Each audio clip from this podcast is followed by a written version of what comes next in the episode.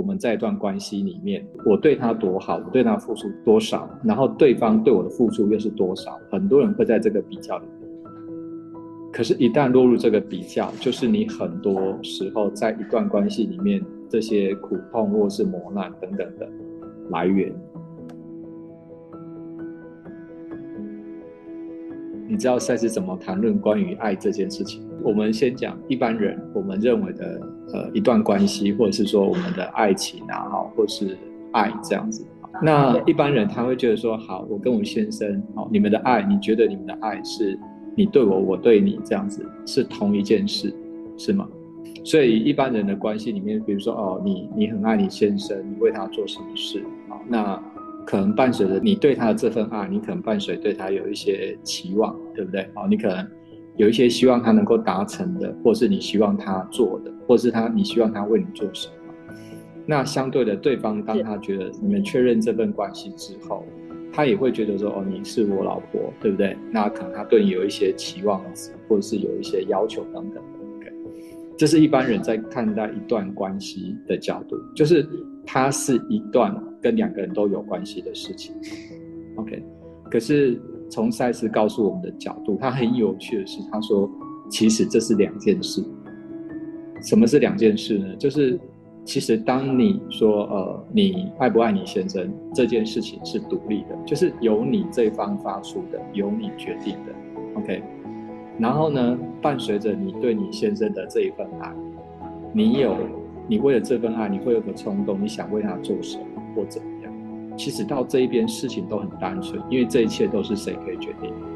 这边到目前为止都是你可以决定。可是差一点就会出来。然后赛斯说的是，既然爱一个人是一件独立的事情，所以当你爱对方的时候，对方爱不爱你，那是另外一件独立的事，可以理解吗？所以我们说两个人相爱，其实是你爱着他，刚好他也爱着你。然后我刚刚有说嘛？因为你对他的这一份爱，你有你的标准，你有想你为他做的事，可是不等于对方他也会想要做那些你希望他做的事，这是两件事情。因为对对方会有他的想法，他爱你的方式，他想怎么去呈现，可是那跟你的标准很可能是没有关系的。所以我有个说法哈，给你参考。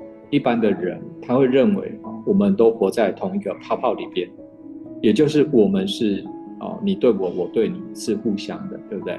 然后呢，甚至我们在一段关系里面，我们会放在一个天平里面，你会放上天平去称称斤论两，就是哎，我对他多好，我对他付出多好多少，然后对方对我的付出又是多少？很多人会在这个比较里，可是，一旦落入这个比较，就是你很多时候在一段关系里面，这些苦痛或是磨难等等的来源。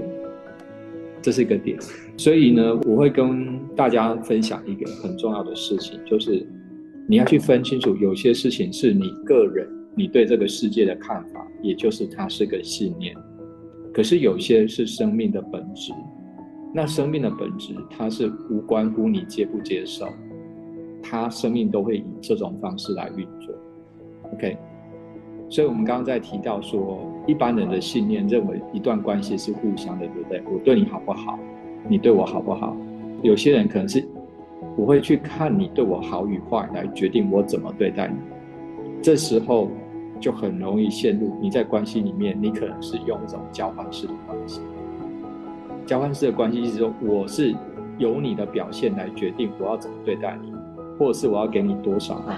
所以，那个你发出去的那一份爱，就不是一个很单纯从你个人身上发出的自发性，它会变得很复杂。就是一般我们在讲，变成是一份有条件的爱。那当它是一份有条件的爱，就是会发生像你刚刚提的讲的这些事情。因为一旦对方没有办法满足你的期望或需求，或者是他只是单纯按照他想做的方式去做，你可能会觉得呃。他伤害你或者是种种，让你产生不愉快。那什么是生命的本质？也就是说，赛斯讲说，生命的本质有一个很重要，就是生命我们一直都是在变动中的。一直在变动中，意思是说，你现在哦，他是你先生，对不对？可是当他在做他生命中种种事情的决定的时候，他还是一个独立的个体。所以你记得一件事，不管这个人是你先生，未来是你的小孩，或是你的父母，你没有办法真正左右一个人的决定，只有他可以决定他的生命的发展。那这件事情，你如果越早，呃，认清楚，你的那种不愉快或不舒服会比较少一些。